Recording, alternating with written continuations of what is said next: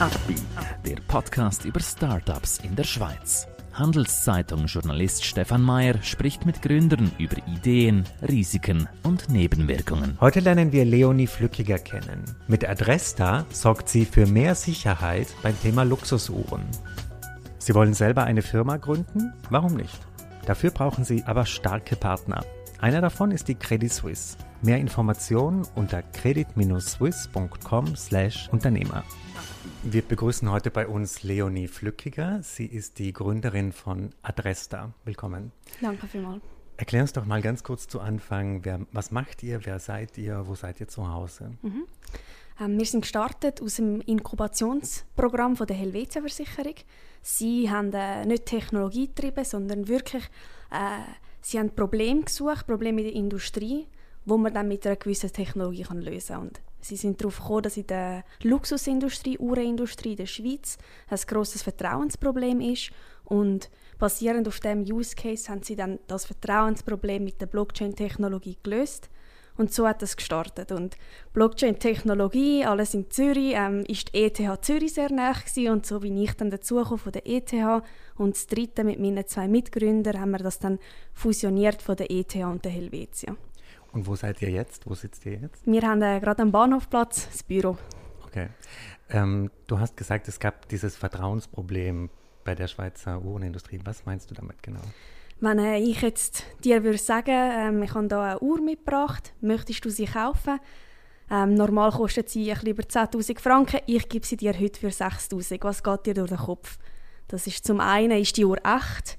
was ist mit dieser Uhr passiert oder ist sie sogar gestohlen? Und das sind genau die Probleme, die wir vor allem auf dem Secondhand-Markt erleben heutzutage. Und eure Lösung, wie sieht die genau aus? Wir machen für jede produzierte Uhr ein digitales Zertifikat und das mit neuen Technologien wird so abgespeichert, dass man es nicht mehr verändern kann, nicht mehr fälschen kann. Zudem wird das digitale Zertifikat, das ist wie ein Zwilling von der echten physischen Uhr, dir als Besitzer auch überschrieben. Das heißt, du kannst beweisen, dass A die Uhr echt ist, B sie dir gehört und noch ein Level mehr, du kannst sogar sagen, was der ganze Lebenslauf von deiner Uhr ist. Und die Helvetia bietet das dann an oder wie seid ihr immer noch verbunden mit der Versicherung? Das ist eine gute Frage. Ähm, wir sind ausgegründet von der Helvetia. Ähm, für sie ist das kein Case gewesen, um intern können weiterziehen. Sie sind aber äh, investiert und immer noch näher mit dabei. Und es ist auch naheliegend, nachdem wir die Uhren digitalisiert haben, dann auch eine Versicherung können anzubieten für die Wertsachen. Mhm. Als ich mir euer Produkt so ein bisschen angeschaut habe, habe ich mir gedacht, eigentlich wäre das ja auch gut geeignet bei anderen Luxusgütern. Also das kann man ja auch bei Schmuck oder bei... Seid ihr da eigentlich schon dran oder was spricht denn dagegen? Wir machen jetzt mal den ersten Use Case auf Uhren, um Erfahrungen zu sammeln, aber das nächste Vertical wird sehr schnell angegangen. Wir sind auch im Instrumentbereich schon am Umschauen. Es gibt sehr teure Instrumente, Schmuck auf jeden Fall. Genau. Mhm. Du hast gesagt, du bist von der ETH gekommen. Was war da dein Hintergrund? Was hast du dort gemacht, studiert? Ich habe äh, Materialwissenschaften gemacht im Bachelor und bin Master in Mikro- und Nanosystem. Ähm, ja, weiter weg von der Uhrenindustrie, von der Luxusgüterindustrie aber es, äh, es ist jetzt lässig zu sehen, weil die Materialien von diesen mechanischen Uhren und auch der Wert und Qualität von der Schweizer Kunst, das ist schon sehr schön jetzt auch, um das zu sehen. Mhm. Und was hast, hattest du damals im Studium, hattest du damals schon einen Bezug zu Blockchain, diese ganzen, wie bist du denn darauf gekommen? Ähm, nein, im Studium selber nicht.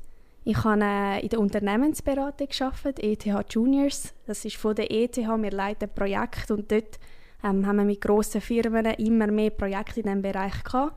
Und äh, Helvetia war dort auch ein Kunde von mir, genau mit dem Thema Blockchain. Mhm. Und jetzt bist du Gründerin, Unternehmerin. Ähm, was ist jetzt dein Fazit von diesem Leben? Ist ja noch nicht so lang wahrscheinlich, aber was ist denn so dein Eindruck? Lohnt es sich? Ja, auf jeden Fall. Ähm, ich wollte eigentlich Kunst studieren, bin dann sehr naheliegend an der ETH. Mhm. ähm, Spaß. Ähm, und es gibt nichts Kreativeres als eine eigene Firma können aufbauen und ich denke, vor allem in der heutigen Zeit, wo, wo man auch flexibel will sein mit der eigenen Firma, man schafft viel, aber man kann sich es gut selber einteilen. Mhm. Und jetzt seid ihr wie viele Leute? Also wie groß ist das Team? Wir sind äh, drei Gründer und äh, haben drei Angestellte. Mhm. Ich stelle mir vor, ist ja auch eine Verantwortung. Ne? Also du musst jetzt Löhne zahlen, du musst irgendwie Umsätze generieren. Ähm, ist zwar sehr kreativ, aber wie kriegst du das hin? Also wie motivierst du dich auch?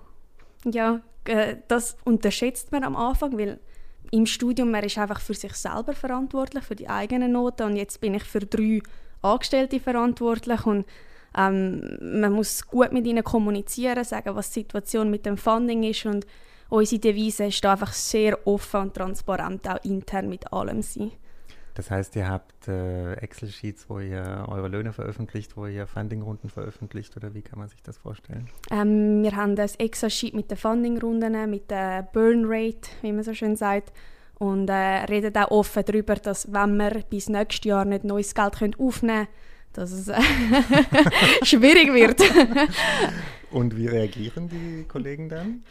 Ja, also ich, ich bin erstaunt, wie auch die Motivation und der Drive vom Team ist, ähm, von Nicht-Gründern. Also es ist äh, unglaublich auch, was für Lohneinbußungen sie bereit wären, in Kauf zu nehmen und wie sie wirklich, wir sind wie zu einer Familie geworden und darum, äh, es ist, das kann man fast nicht beschreiben. Ich glaube, in einem grossen Corporate erlebt man das gar nicht mhm. so. Also. ist ja so eine Firmenkultur, oder, die sich da aufgebaut hat. Ähm, war die von Anfang an bei euch schon da oder gab es da eine Entwicklung?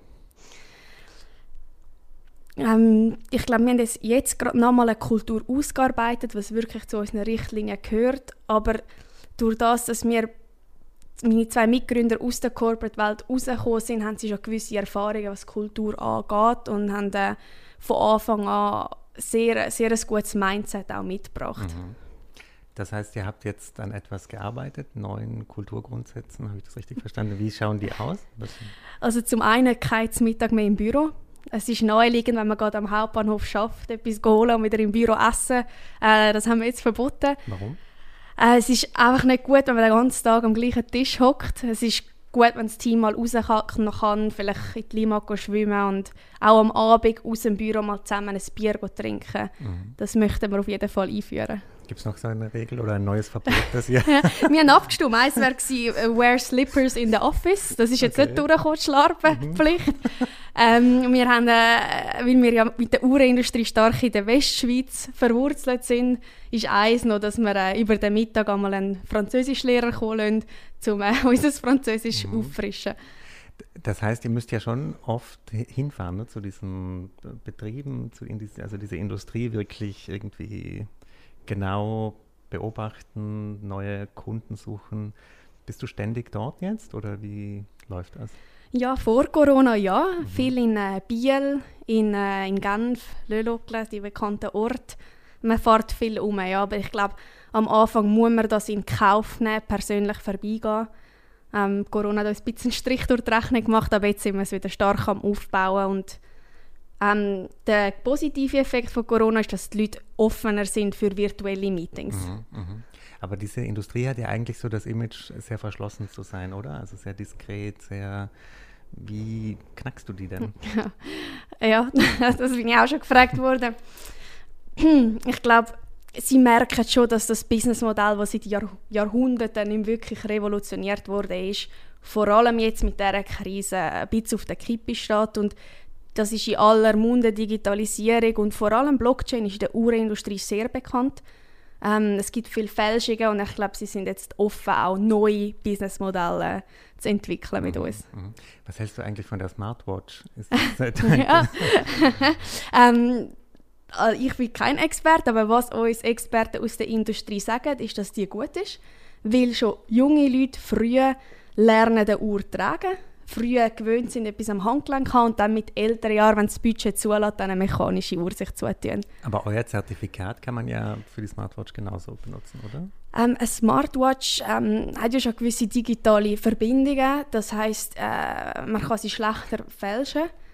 Darum, wir fangen jetzt an nur mit mechanischen Uhren, wo man versucht, einen analogen Gegenstand digital abzubilden. Mhm. Und das bringt auch gewisse Challenges mit sich.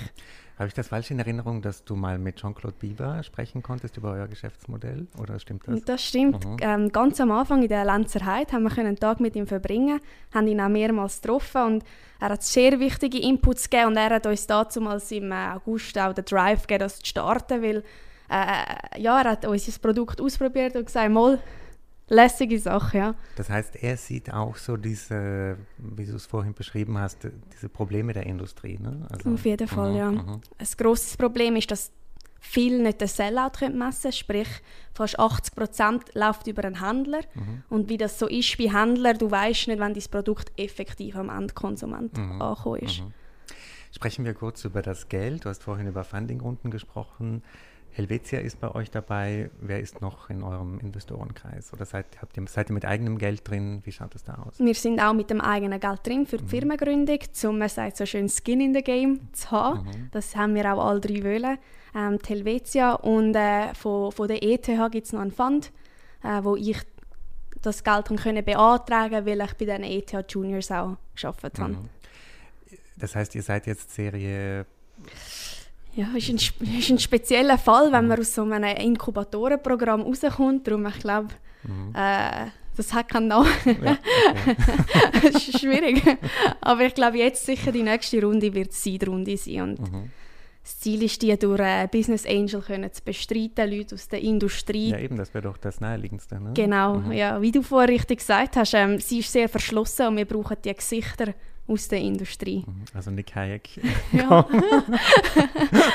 Wir sind dran, aber ähm, wie ist denn dein Führungsstil? Du bist Chefin, Gründerin. Ähm, vorhin hast du gesagt, es wurde auch abgestimmt über Firmenkulturpunkte. Ist das bei dir so alles demokratisch oder hast du schon ganz klare, machst du ganz klare Ansagen? Wir sind äh, sehr, wie soll man sagen, wir kontrollieren auch die Stunden zum Beispiel nicht. Ähm, bei mir ist mehr, was ist der Output am Ende des Tages, wo die Leute arbeiten und wie, das ist mir gleich.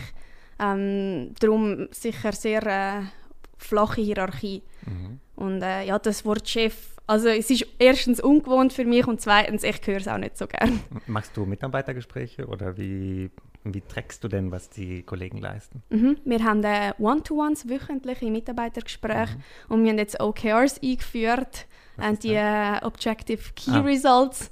Ähm, und mit denen kann man sehr gut schauen, ob man eine gleiche Vision hat. Und, genau. Mhm.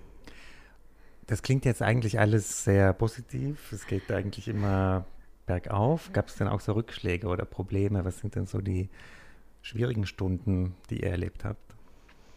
Ja, sicher der Rückschlag, dass wir äh, vor Corona einen Stand an der Basel World hätten und dass äh, leider all die Messen nicht stattgefunden haben, das hat uns sehr entschleunigt.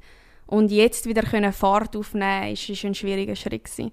Wer, sind die Messen, also habt ihr da gehofft praktisch, dass ihr verkauft oder euer, aber wie habt ihr das jetzt ersetzt? Gibt es denn digitale Messen oder?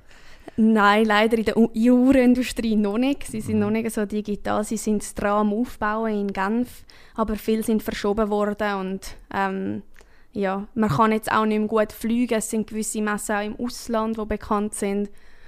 Ja, aber ich glaube, das ist, es kommt immer so, wie es kommt. Und nächstes Jahr sind wir äh, auf höchstem Level mit dem Produkt und mhm. dann Vollgas. Also die Rückschläge von Corona waren das. Ähm, Gab es da sonst noch Probleme, die ihr hattet durch diesen Lockdown?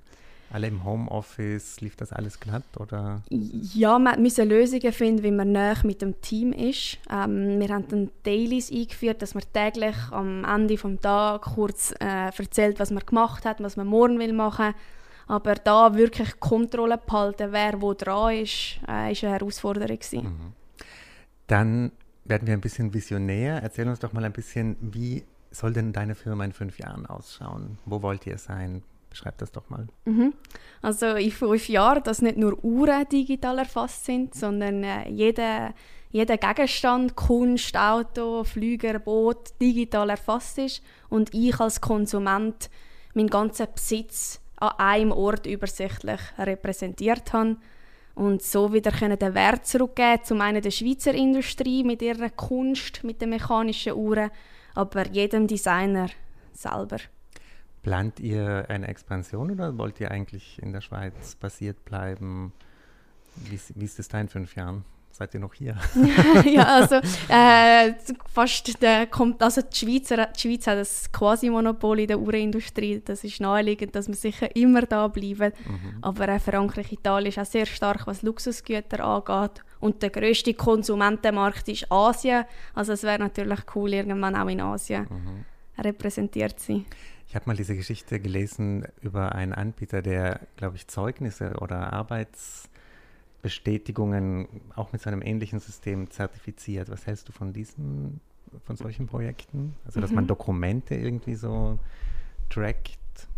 Ja, sicher auch mhm. sinnvoll, weil mhm. es ist immer das Problem, ich habe jetzt ein ein Zeugnis von der ETH bekommen, das ist auf Papier und wenn du das verlierst, ist es weg und ich glaube, das ist nicht die Zukunft, mhm. weil mhm. ich mag nicht immer alle meine Dokumente physisch mittragen, Zügeln, Diebstahl, wenn es brennt, äh, was auch immer, äh, ist sicher sinnvoll, ja. Mhm.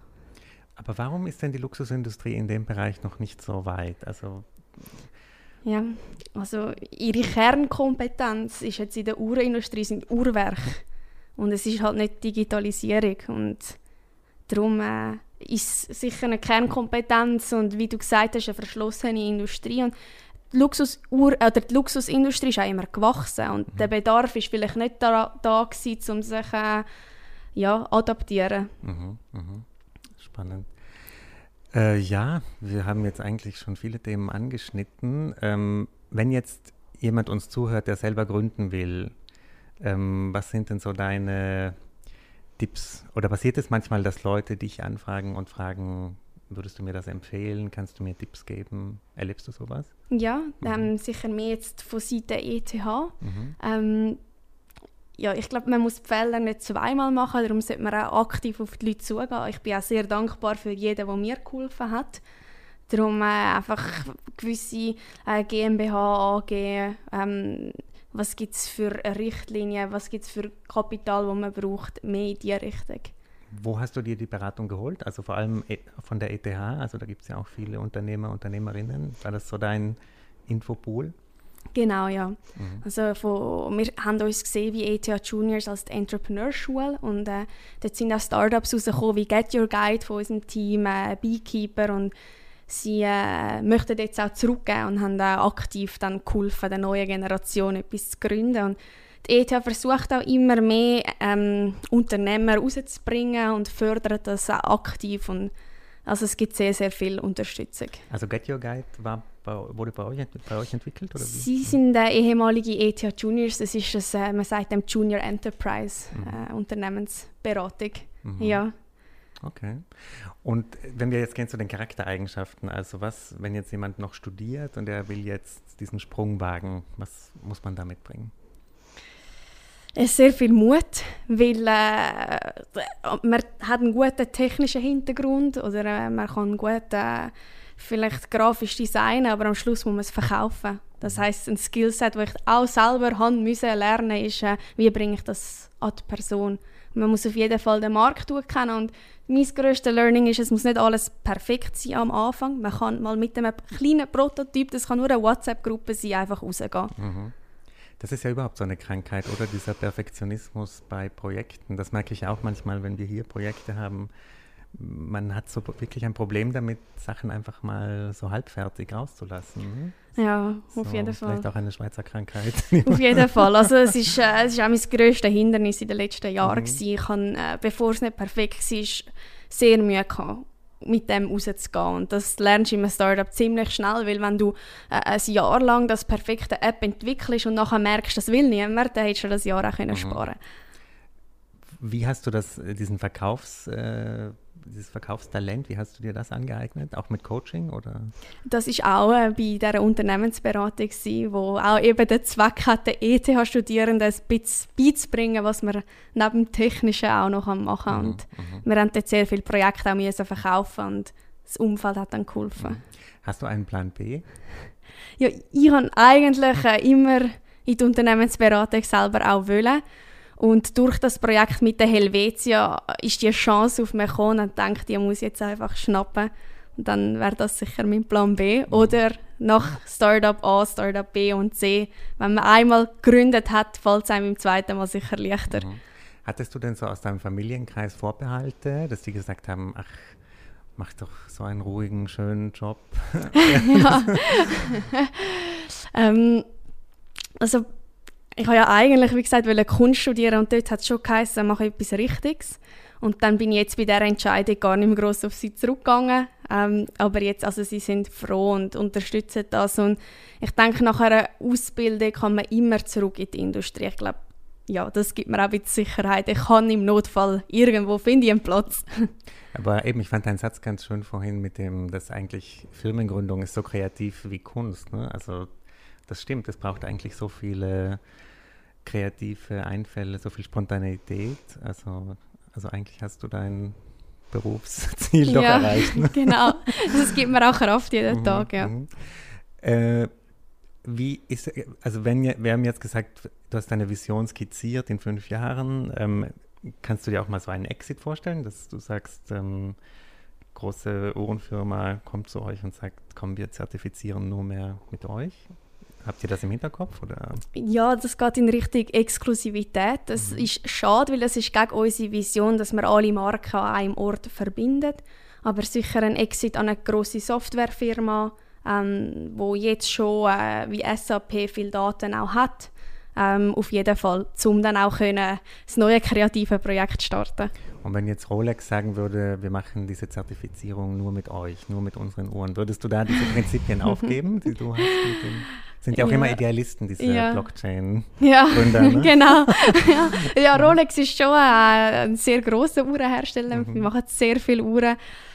Ja, das kann ich so heute nicht sagen. Mhm. Müsste ich mir gut überlegen. Mhm. Zum Abschluss vielleicht, was sind denn Dinge, die dich in deinem Gründerinnenleben total überrascht haben, was du so nicht erwartet hättest? Hm. Dass man auf so viele äh, offene Ohren stößt als, als ein Niemand dass man, äh, wenn man Hilfe braucht, jemanden anschreibt, sechs nur über LinkedIn, dass sehr oft eine Rückmeldung kommt. Mhm. Das habe ich von einigen Gründern ja. gehört, dass eigentlich in der Schweiz man sehr oft auch ziemlich hochstehende Personen einfach anschreiben kann. Das ist auch deine Erfahrung. Ja, auf jeden mhm. Fall. Mhm. Ja.